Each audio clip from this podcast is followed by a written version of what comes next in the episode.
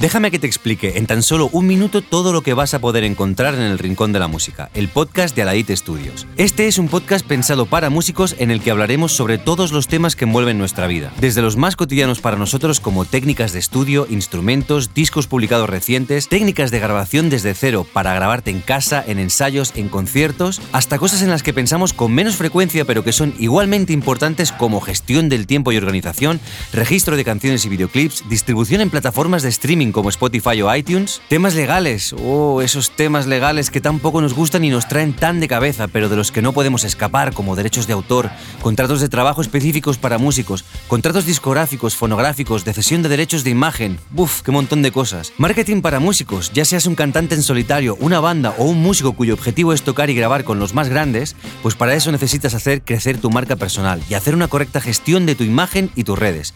Y no nos engañemos, no es nada fácil.